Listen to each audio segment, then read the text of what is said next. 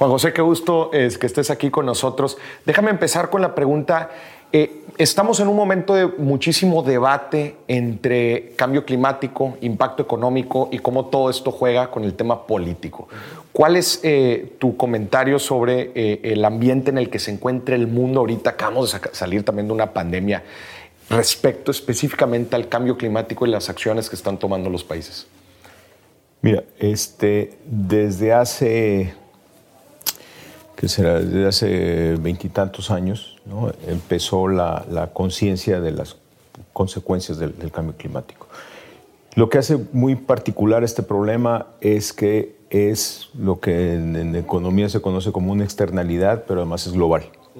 ¿Cuál es el problema con las externalidades? El problema de las externalidades es que en este caso, por ejemplo, el que emite eh, gases de efecto invernadero no paga por esa emisión, ¿no? Es, un mal, no, tiene consecuencias. Eso hace, obviamente, que haya una emisión excesiva.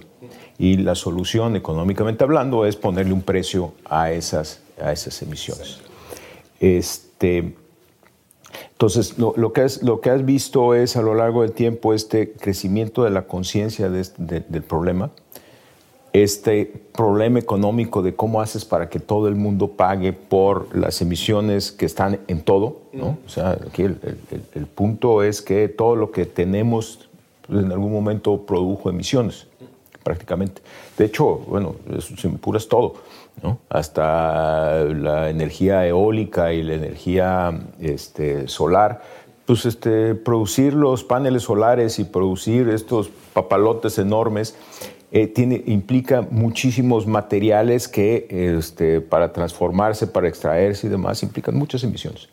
Entonces, todo lo que hacemos emite eh, y nosotros, pues a lo mejor somos conscientes a la hora de ver la televisión y este, leer el periódico, pero no somos conscientes a la hora de consumir cosas que implican emisiones.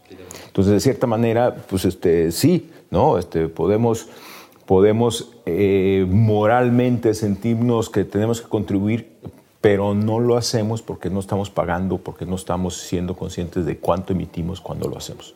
¿no? Las cosas que más emiten es el viaje en el avión, por ejemplo. Y incluso una de las críticas es que todos estos, este, todos los activistas que van, este, le dan la vuelta al mundo para ir y pegar la mano en algún museo, en alguna pieza de, de arte, pues agarraron un avión y emitieron un chorro de cosas porque es muy difícil sustituir. Entonces, el primer problema es cómo haces que seamos conscientes en donde duele, en donde cuenta, que es en el bolsillo, de las emisiones que estamos teniendo. ¿Se te hace un problema relevante? Ah, claro que es un problema relevante. Y, sobre todo, el problema no nada más es relevante porque empezamos a vivir las consecuencias, sino que existe muchísima incertidumbre de el costo de esa relevancia. ¿no? Estamos hablando otra vez, al final de cuentas, si no lo bajamos a dinero va a ser muy difícil de combatir, porque además va a costar muchísimo. Entonces, este, este problema de, de, a qué horas, quién paga por esas emisiones, pero además el cuánto debería pagar, que tiene que ver con el daño que se va a causar es, claramente hay un daño, claramente hay una relación de las, de las emisiones de gas invernadero con, con la temperatura, pero existe mucha incertidumbre de qué tanto cuánto es ese daño, cuánto conviene más compensarlo con obras para evitar otro, otra inundación de Nueva Orleans, por ejemplo, o qué tanto es este, e, evitarlas, sustituir todo el sistema energético por algo que sea, que sea eh, renovable no, no, no, se te olvide que el sector energético es el sector más importante de cualquier economía. ¿no? nada más influye en todos los demás sectores, sino que son proyectos muy intensivos en capital, muy caros de, poner, sobre todo con un costo fijo importante, sea renovable o no sea renovable. Y además en general son proyectos de muy largo plazo. Entonces, hoy en día lo que estamos consumiendo son inversiones pasadas. Entonces, es tirar a la basura algo que pues, es bien útil, pero otra vez volvemos a lo mismo, cómo cobramos por, esas, por ese mal que estamos haciendo.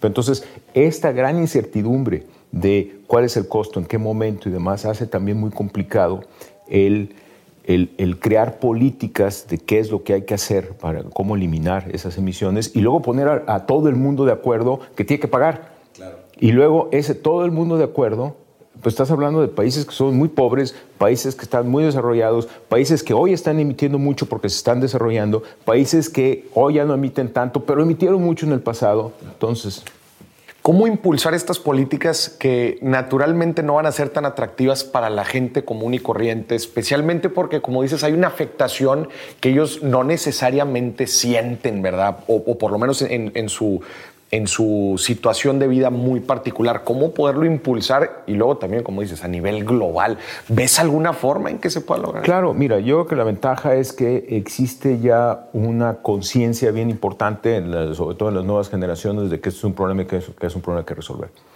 Muchas veces este, es una conciencia a lo mejor enfocada a soluciones que no son prácticas. No, que no sean prácticas, ¿no? siempre es práctico que uno recicle los, eh, lo, que haces y que andes en bicicleta, pero que no tienen el impacto que requerimos para, para que haya ese cambio.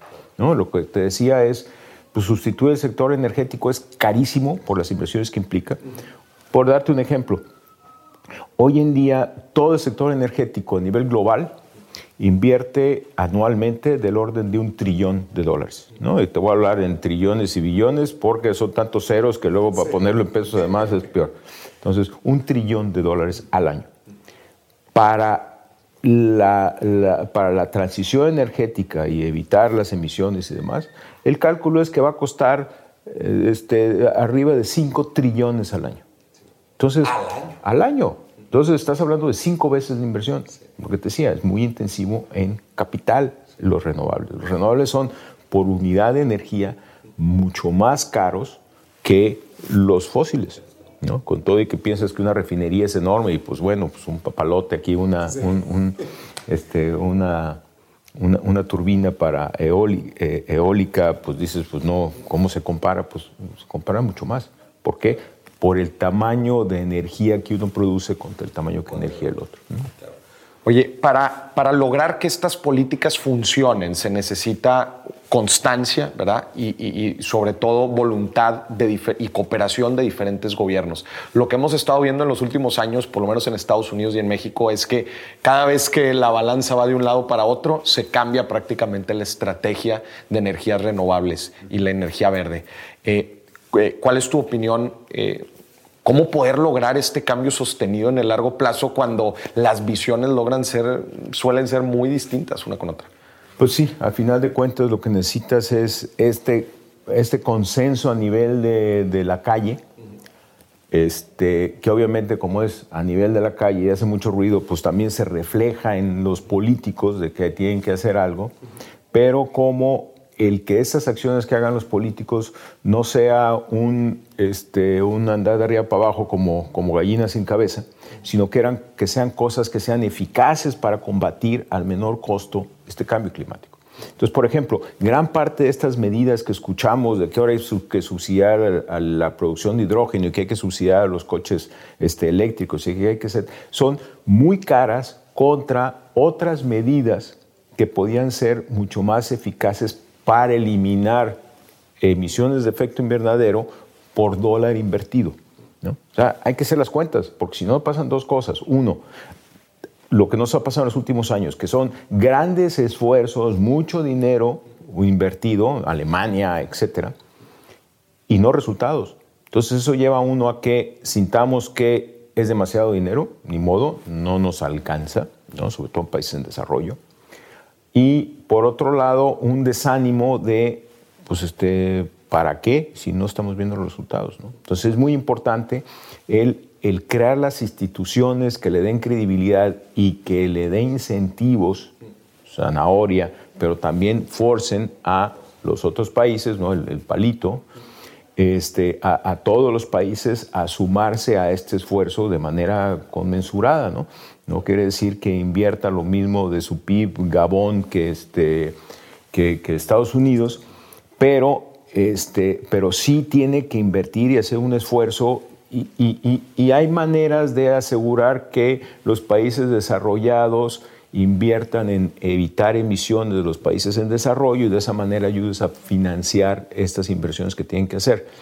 Existe, la, los existe la, lógicamente en papel eso, pero hay que aterrizarlo y hay que aterrizarlo de tal manera que, que, duela donde cuenta, que es en el bolsillo, que los países tengan que invertir en algo que, que, va a ser, además de costoso, que va, que, eh, en, una, especialmente en una situación en la cual sientes que hay otros países que están haciendo trampa y que están diciendo que sí, pero no lo están haciendo. Entonces, Claro.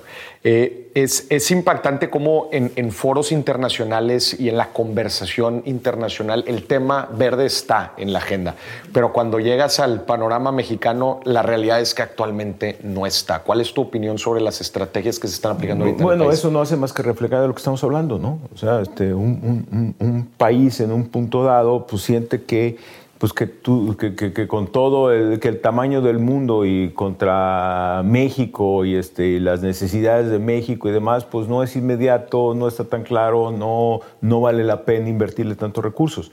Y eso es otra vez es esa, esa posición es lo que te crea tal problema para realmente hacer un avance a nivel global. Buenísimo. Oye, por último, ¿qué recomendación le darías a las personas comunes y corrientes que quieren aportar un poco a esta causa del cambio climático y que quizás con pequeñas acciones pueden hacer un cambio?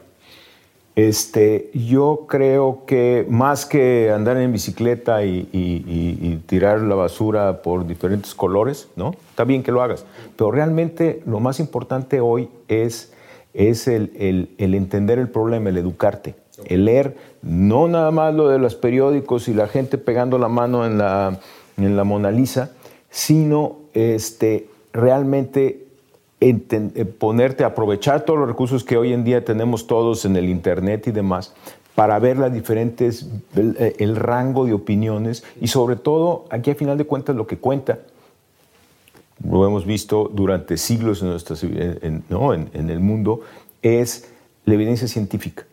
No porque los científicos sean los que, sino porque la evidencia científica es un sistema en el cual se trata de que el resto de la gente no le crea al investigador. O sea, el resto de los investigadores no le creen al investigador.